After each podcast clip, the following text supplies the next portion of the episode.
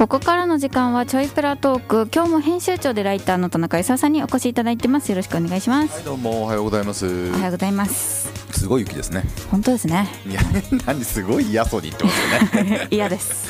雪跳ねがね。そうです。す雪跳ねがね。ごく嫌。まああのちょっと今も言ってたんですけどね。私はまあよそ者だっていうのもあってあのマンションに暮らしてるんですけれども、マンション以外で札幌に住む気はゼロですね。いややっぱそうですよね。戸建てねあの欲しいっていう方結構いらっしゃるし、なんか庭でバーベキューするのがはい。なんか夢とか言うんですけどもう全然そんなそんな夢ゼロですから。本当に雪がはめんどくさい、いやーだまああの降った方がいいっていうのは個人的にはスキーができるっていうかああそうですね。あれなんですけどあのね土曜日行ってきたんです。おう。14日の土曜日に、はい。あの去年の暮れはあのー札幌丁寧に行ったんですが、うんえっと、今回は国際札幌国際スキー場の方ですよね。はい。あのーまあ、行き方皆さんいろいろあると思うんですけれども、はい。まあ、こっちの方が絶対早いし、まあ、空いてるっていうことで、あの高速で、えー、と朝里まで行っておー。朝里で降りてぐるっと回るっていうのが、まあ、高速料金はかかるんですけど週末だと若干安いしああの、まあ、本当に空いてるって言えば空いてる。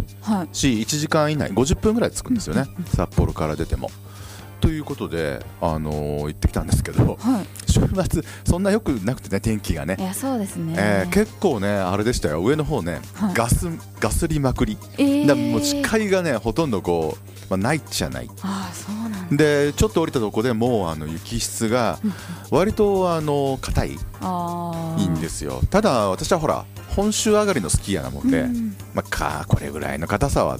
で一緒に行ったどさんこスキーヤーなんかははい。もう硬い硬いとか言うんですけど これぐらい硬いってるようじゃ本州のスキー場は無理だよみたいな。うなんだ。いう違い。でもまあ広くて長くてはい。国際はねあの距離あのコースの距離がねはい。長くて疲れますけどね。楽しいですね。相変わらずあの新しい靴の調子が良くてですね。お。もうご機嫌でしたね。あの視界がなくても。いいですね。あとゴーグルもう新しくしたって言いましたっけ？言ってなかったかな？見てないです。あのーモンベルってありますよね。アウトドアメーカーの。モンベルさんってまああの札幌にもね例えばファクトリーとかえっとあれだ赤レンガテラスにもあると思うんですけどね、あそこのゴーグルってはい安くて性能いいんですよ。そうなんだ。なんかあのそうそうあのスキーの専門の例えば石井スポーツとかに行って、うんうんうんあの専門メーカーのゴーグルって探すと、はい。なんか2万とか3万とかするんですよ平気で、うんうんうんだけどモンベルのゴーグルってポッカってやつも、えっとね、8800円とか。えー。だけどあのそのなんていうのかな。あのすごく視界が悪くても、うん。こう雪のねコブのとかそういう風なあの断面をこう熱っていうか色でねはい。見えるようにしてくれるえー、すごい。すごいんですよ。だからほとんど普通の肉眼だとあ全然なんていうのかな傾斜っていうか、うん。こぶこぶ具合が分かんないっていうところもそれゴーグルするとあ分かる分かる、えー、全然すっごい性能いいんですよ。すごい。で見た目もかっこいいしでそれが他のその専用メーカーの半額以下で買えるので、えモーンベルさんなんか出血大サービスなのかな。いいなぁ やすごいあいやだってやんないんでしょ？やるんでしたっけ？やんないですけど。やんないけど。するなら。こういう雪の日にこれ街でかぶってたらおかしな人ですそれ。変な人いうけど。風な気はしますけどね。あとあのスキー場に行くとやっぱ外国の方がねやっぱりちょっと戻ってきてるなって感じがあしますね。ね。あのコロナの時にね全くいらっしゃらなかった。でその前あの金曜日には、はい。い、つもあの、えっと、北海道神宮に、あの会社でいつもあの商売繁盛のお札ってやつをねはい。買ってて、うんうん。でそれをほら14日があのこっちなんどんと焼きって、まあ、あ言ったりもするけれどうんあの焼くじゃないですか、あれなんで14日までに必ず持っていくようにしてるんですよね、はい。で今年はだからギリギリ13日になってうん。行ったんですけど北海道神宮なんかねやっぱ、まあ、金曜日で平日だっていうこともあったんでしょうけど、はい。だから大型の観光バスで海外のその旅行者の方をバンバン送り込んで込まれてて、だから北海道神宮内がなんか割とね外国人だらけみたいな。聞こえてくるのがなんか中国語と韓国語しか聞こえないみたいな、そうなんだ、ええそんな感じでしたよ。だからあのーまあコロナ前にどんどん近づいていってるのかな海外のお客様も。そうね。っていうそういうイメージうんうんなんですよね、はい。ちょっとその辺があのびっくりしましたけれどもね、うんうんはい、えーてな感じのお週末でございましたが、えーだからねあんまりだから飲みとか行ってないんで、うんあのはいその美味しいものの話はしないので今日はですね大体あの映画とかのあのはい。話をしていきたいなというふうに思っていまして、あれどあのドラマ好きのですね、はいえー武田さんなんかはあのーまだでもコンクールはこのタイミングではまだ始まってないドラマも多いんですよね。そうですね。今週から？で揃うぐらいじゃないですか多分。で揃うぐらいですね、はい。例えば大河ドラマとかって見ないんですか？大河は見るやつと見ないやつがあって。今回はどうする？今回はちょいちょい見てるぐらいです。ちょまだ2回しか ちょいちょいチラッチラ見てるぐらい。そうですよね、はい。あのどうする家康ってね、えっと2回今終わって、で松潤が主演っていうね。なんとなくあのなんて言うんでしょうね。民放ドラマ的なキャスティングじゃないかっていう説もあるんですけど、うんそう一応ね私あんまり見ないんですよ大河ドラマって、うん前回の「鎌倉殿の13人」も見てなかったんであんまり見てなかったんですけど、はい今回なんか見てるのはなぜかというとはい。あの YouTube で、はい。あのゴザさんっていうね、あのーその有名な「応仁の乱」っていう本を書かれて有名になった歴史学者がいらっしゃるんですけれども、その方があの毎回その大河ドラマが終わった後のにはい。解説が入るっていうのが、まあ、実は「鎌倉殿の13人」の時からもやってたんですけれども、あのまあそれあんまり見てなかったんであれで,、でその今回の「どうする家康も」その1回目から、はい。その毎回その後に解説が入るんですよ。これはちょっと歴史の勉強になるかなと思って、その五田さんの解説が聞きたいから ドラマを見て 特殊なちょっと逆パターンそう言うので それは見てるんですけどね。でもう一つあのあんまりだから、えっと、そういうふうな日本のドラマって見てなくって、はい。で最近のネットフリックスのドラマで、あのこれは面白かったなっていうのが1個出てきて、はい。えーどういうタイトルかっていうと「裏切りの影」っていう、えっと、タイトルのこれあの多分イギリスはい。制作なのかな？うん。舞台はもうずっとロンドンのスパイものなんですよ。そう。あのスパイものなんですけどちょっとややこしいスパイも話としてはね。はい。ややこしいスパイもの。スパイものってさはい。武田さん見る？ドラマだと見ます。ドラ あの例えばその海外のドラマみたいな。海外のはあんまり見ないですね。例えばそのそう前前も聞いたかもしれないですけど007っていうかうん。ジェームズ・ボンドものなんていうのはほとんど見てないと。なんか親が好きであ。親が見てるのをはいぼーっとただ見てるみたいな、あでーあんまりこう熱心にこう。そうです。でなんかやりたいこと見つかったら離脱するみたいな 感じです。熱心さはないわけですね。だからあんまりよくわかんないと思う。あのほらイギリスのあの秘密情報部っていうのって、はい。あの MI6 っていうのがあるっていうのはなんとなく、はい。あ007なんかでよく出てくる、でこの MI6 が舞台の、うん。えードラマなんですよ。この裏切りの影でミニシリーズなんであのはい。5回しかないんですね、あ1時間うんぐらいの、えっと5話しかないので、結構ちょっと短いんですけど、うん。結構その分面白くて。で話的にはその MI6 のトップ長官がいるんですね、はい。007の映画だと M って呼ばれてるんですけど、うんこの、えーこのドラマではねそれは本当じゃないそれはねあのじゃ007の世界で本当はね C って言うんだよっていう話が出てくるんですけど C がいるんですけどそのはい。C が、あの毒殺されかかるんですへねー毒をレストランであの毒を盛られて死にかかるで、えーっと副長官っていうそのアダムっていうねこれこの人が主人公になるんですけど、はい。そのアダムっていう副長官がその死にかかった長官の代わりに、えっとまあ、昇格してうん長官になってで仕事をしていくんだけれども、うんはい。でそのアダムってまだ若いんですよ比較的、うん。でそれでも副長官やってるだけでもすごい出世してきてるのに、うん。そのさらに長官になっちゃうわけですね。うんなんかやっぱこう実は裏があってで彼がこうしすごい速さで出席し出世してきた裏にははい。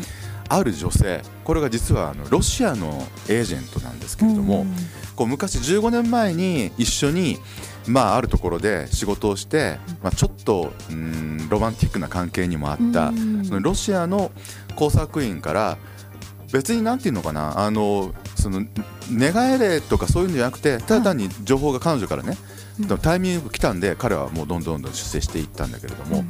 実はその彼女の方には彼をこう出世させたいっていう理由があったんですよ。理由があったの。で早く偉くしてうんうん。ある特定の情報にアクセスできるようにしてその情報をあの自分にちょうだいねっていうつもりでっていうただ実はでもそういうふうに上がってきた彼なんだけどもはい。実その別の CIA も実は彼は出世が早すぎるって言って疑ってて、あー。で CIA の部隊も同時にやってきてそのいきなり長官になったアダムの監視を始めてたりとか。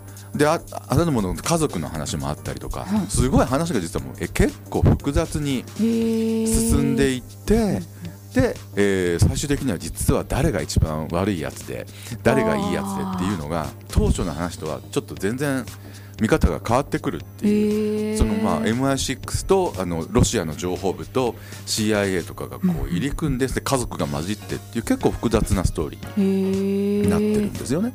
だ割とだからあのでスパイものでもあんまりそのめちゃめちゃ暗くないので、あのあんまりそういうのが好きじゃないっていう人も割とこう若干ロマンス的なところもあったりとか、うん。家族を一生懸命その主人公のアダムっていうね、えー人を守ろうとするっていうところとかそういうので共感できる部分も多くて、えーすすごいねだからその話が面白くてね5回結構一気に見ちゃったっていうようなものだったんですね。でもう一つ私がこのドラマにはい。あの熱し熱中した理由があって、はい。そのそのそのアダムっていう主人公をこうね、うん。あの情報を与え続けてきたこうロシアの女性エージェントっはい。ていうのがいるんですけれども、はい。彼女を演じてるのが、はい。あのオルガ・キュリレンコっていう女優さんなんですよ。うん。でこの人って、はい。あの元ボンドガール。でボンドガールって言ってわかるんですか？えわかんないです。あのその007のジェームズ・ボンドの映画って、まあ、最近あんまりそうでもないんですけど、昔はこういっぱい美女が出てくるんですよ。えー、であの映画の中でその主人公のジェームズ・ボンドが特会引っするんですね。ねでその特会引っするのをボボンドガールっていうふうに呼ぶんですけどはい。でその彼女はあのダニエル・クレイグっていうねあの役者さんが007を、えーやった、えーと2作目の「慰めの報酬」っていう映画で、はい。そのボンドガールっていう役、まあ、でも特化引っかえされないんですけどね。唯一唯一でもないのか。でも最近の映画では唯一その主役級なんですよ。もちろん主役彼女も主役級なんだけどボンドとそういう仲にならないっていう。珍しい。だその映画「慰めの報酬」ってすごい評判悪いんですけど多分それがメインの理由だと思う。んですそうなんだ。だからその時から結構ねあの実はそのオルガ・キュリレンコっていう女優さんってはい。えっとねどっちがどっちか忘れちゃったんですけど片っぽお父さんかお母さんかが片っぽがロシア人で、うん。片っぽがウクライナ人っていうなんか今今今すごく注目の集まるニュース。ただもうそれぐらいロシアとウクライナってやっぱほら近しい関係に、ね、ソ連の時はだから、まあ、言ってみれば一緒の国だったわけで、そういうふうなあの両親を持つ女優さんだけどあのなんていうのかな。まあその後フランスに行ってフランスの、まあ、映画とかに出るようになって有名になったっていうふうなあの女優さんなんですよね。はい。でその慰めの報酬のにで見てあーすごいあの結構実は見た目が好み。でなんかいかにもロシア的白人の女性っていうよりはどどうもなんかね東洋地が混じってんじゃないかっていう感じのちょっとちょっとふくなんていうのかな多国籍的よくわからない顔したでも超美人なお姉様なんですよね。で、えーただその007の映画に出てる時からあこの人タイプだなと思ってるのはともかく。でもよく考えるとその前に出てる映画も俺見てたなと。あ。でそれは実は日本と関係あるんです。うん。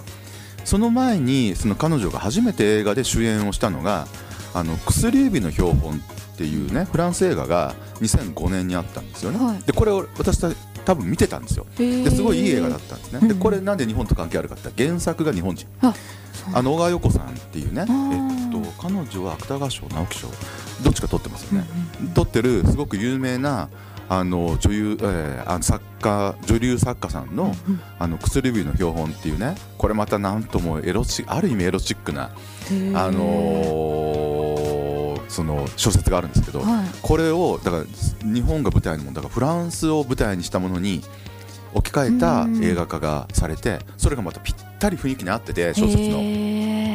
にあそういえばこのオリガ・キュリレンコってこれに主演だったんだっていうのが後で思い返したらあってっていうそういう風な女優さんなんですよね。その女優さんがもう今42、3なんですけど、があの今回その、えー、っとソ連じゃないロシアのあの調布員役で、えー、っとこの「裏切りの影」っていうドラマで出てらっしゃるんでね。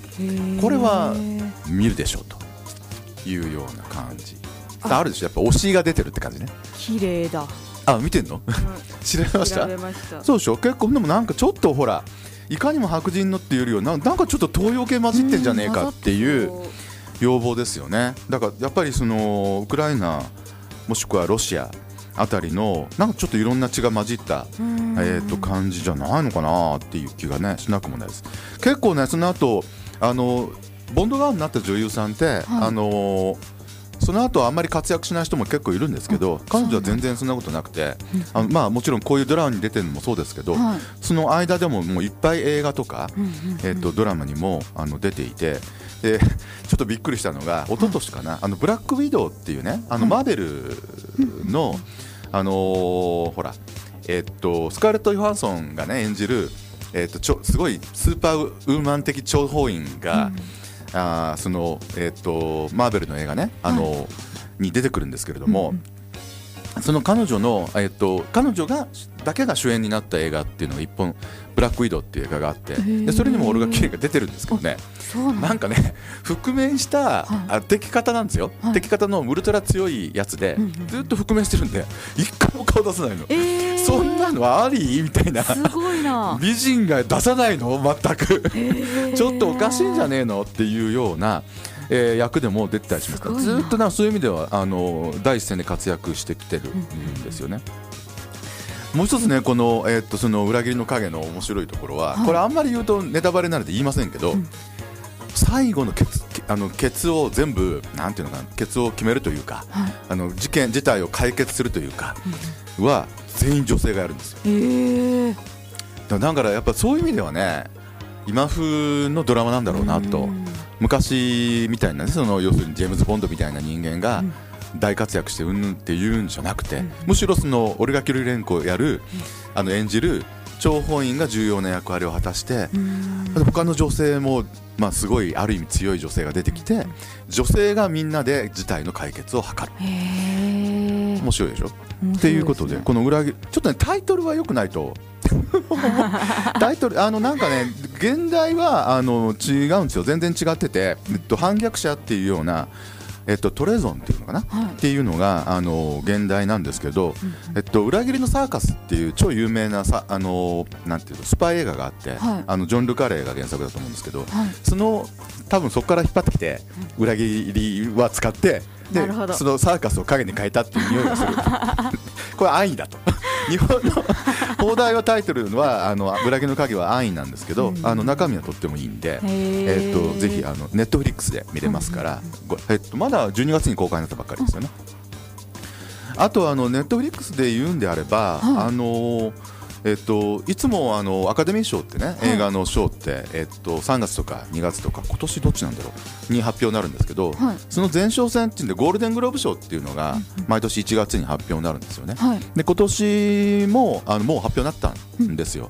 まあなんか最近ちょっと怠けてるかあんまり見たことない映画ばっかりが 受賞してるんですけれども、はい、あのネットフリックスでやってる映画で言うとあのノミネートされていて実は賞は取れなかったんですけど、はい、あのナイブズアウトグラスオニオンっていうネットフリックス映画が、はい、あのその最優秀作品賞のノミネートには入ってたんですよね。でこれってまたその007で恐縮なんですけども、はい、その最近まで007ジェームズ・ボンド役をやっていたあのダニエル・クレイグっていう役者さんが、はい、今回この映画では007ではなくて、はい、探偵なんですよ。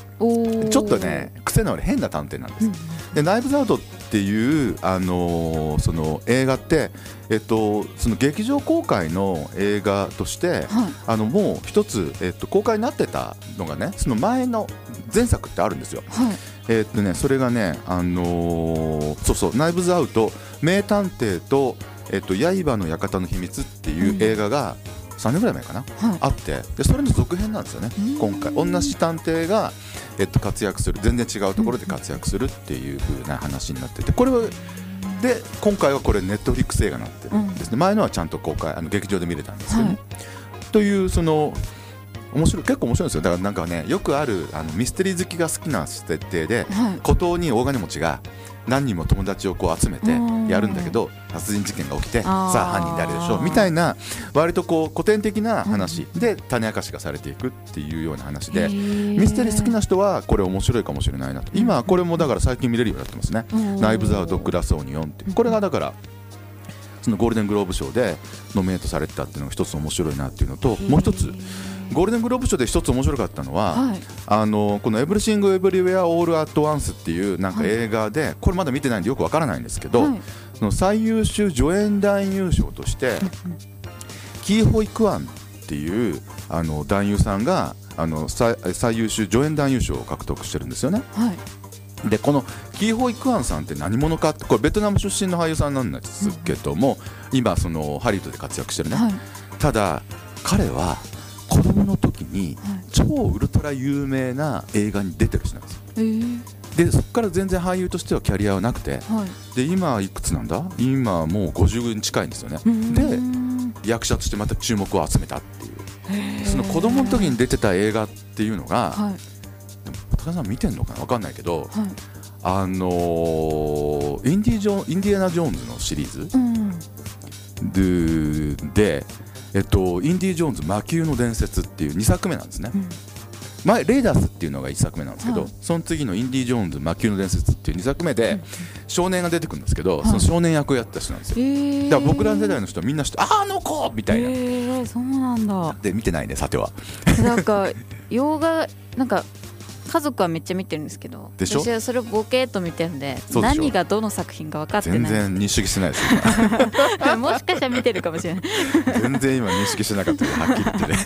聞いてるとね。そうなんですよ。そのあのそのあの少年があのまた役者として復活してきたっていうので割とこう年配者連中が盛り上がってる。盛り上がりますよね。ね、っていうようなことがゴールデングローブ賞はあったりしてますんでね。ちょっとあれですねこの後公開になる映画もあると思うので、はい。ちょっとフォローしていきたいなと思います、さて、えっと、今週末20日に公開になる映画を1本ご紹介したいんですけれども、はい。インド映画です、インド映画。うん。インド映画の「エンドロールの続き」っていう映画があの20日から、えっと、公開になりますと。でどういう話かというとね簡単に言うと、はい。これ見てるのかな？簡単に言うとそのインド版のニューシネマパラダイス。でニューシネマパラダイスっては見てないですか、見てないです。そうか。えっとある程度の年齢から上の人はねはい。で映画がまあ多少でも好きだっていう人は、あのイタリア映画なんですけどね、はい。ニューシネマパラダイスっていう映画って必ず見てるんですよ。でちっちゃい男の子が、はい。あの要するにその街の、えっと、劇映画館の、うん。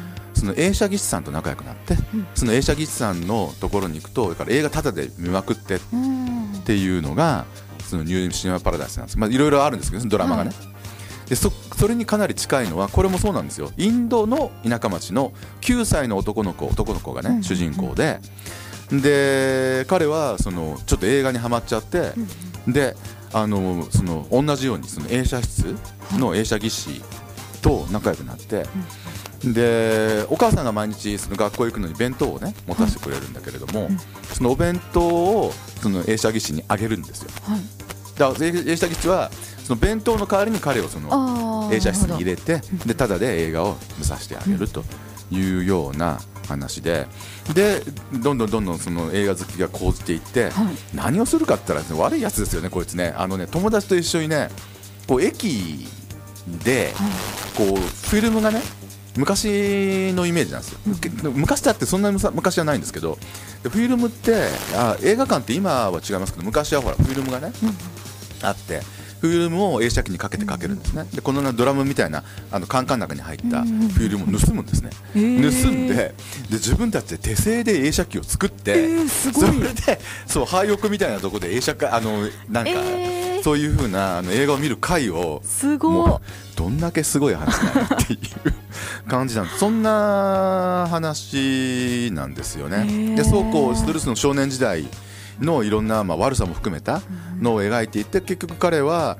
その本当に、えっとそのまあ、家実家を離れて、違うあの都市親戚の地に行くのかな？で勉強して、えー監督映画監督になる実はだからこのこの実はこの映画を撮ってる映画監督の自伝なんですよね、わちっちゃい時の自分のちっちゃい時の話をもうただ書いてありますよ。多分書いてあるんだけど、モチーフにした作品。えー、になってます。ただなんて言うんだろうな。ちょっと雰囲気がねはい。あエンタメっていうよりはアート的なんですよね。すごいあのーその綺麗な画像が結構続くんですけど、はい。その映像をこうなんかメインにしたようなあ。のストーリーよりもねうんっていうようなシーンも実は多くてうんな若干ちょっとアート寄りな感じがするのとあとインドの結構複雑なあのー社会情勢なんかも入っててそこまで分かるか分からないかっていうのも若干あるんですよね。例えばその主人公の男の子のお父さんっていうのはインドってほら階級制度ね本当はね、うん。カーストっていうはい。階級制度があって、だからそのカーストの中ですごい高い方の人なんだけど、えっと、経済的にはうまくいかなくて、うん。駅であのチャイって分かります？あのお茶。インドのねあれをチャイ売りの屋台をやってるんですよねあんま経済的には全然恵まれてないけど、でもカースト的には高いんでそのギャップでいろいろこう他の人と圧力があったりするうん。とかねそういうのも描かれたりします。まあちょっとだからまあうん。どうでしょう。あんまりこうニューシネマパラダイスって最後ねめっちゃ泣けるんですよ。イタリア版の方はね。だそれを期待していくとそうじゃないのでと思うかもしれないけどそれはそれなりに面白いインド映画だと歌って踊りませんしねこれね。インド映画インドいや映画だ踊るイメージありますね。インド映画踊らないですこれ。ということで、えっと、エンドロールの続き、えっと、20日金曜日から、えー札幌ではあの札幌シネマフロンティアで、えっと、公開になります。ということとあとね一本私ねどうしても見たい映画が今あって、うん。もう公開になって今日先月からもう公開になってるんですけどね。はい「あの稽古目を澄ませて」っていう映画が今キノで。はい。シアター機能でやってるんですよね。でこれってあのー岸由紀乃さんって最近ほらドラマよく出る女優さんいるじゃないですか、彼女が主演なんですけど、あの聴覚障害のある女性がプロボクサーとして頑張るという話なんですよ。でそれのストーリーはともかくとしてなんで超見たいかって思ったかっていうとはい監督がね、はい。監督と脚本やってるのが三宅翔さんっていう、札幌出身。北北高なんですよね。札幌出身北高で大学私と一緒なんですよ。だ全然年違いますからね。20年ぐらい違うからにあの20年ぐらい後輩なんですけど大学が東京で一緒の大学ででその後映画監督になったっていう人でね。で前撮った映画で「君の鳥は歌える」っていうこれが2018年の映画。この話この間もしたんじゃないかな「ね、君の鳥は歌える」って映画が超好きで。そうあのー江本のお兄ちゃんの方ね。うんね話したよね。でうん。これですよ。これを撮った三宅翔監督の作品だったんだこれっていそううなんだ。なんですよ。うっかりしてました。ということであのー今えっ、と昨日でねえっ、と昼の12時20分の回とかなんですね、サボるしかないよね。そうですねサボりましょう。仕事サボまあ俺の場合サボれるからいいけどね、えー、稽古目を澄ませて。これまた見たら、はい。ご報告したいと思いますのと、すみません。来週ちょっとお休みをはいいただきますのでよろしくお願いします、というわけでチャイプラトークお送りしました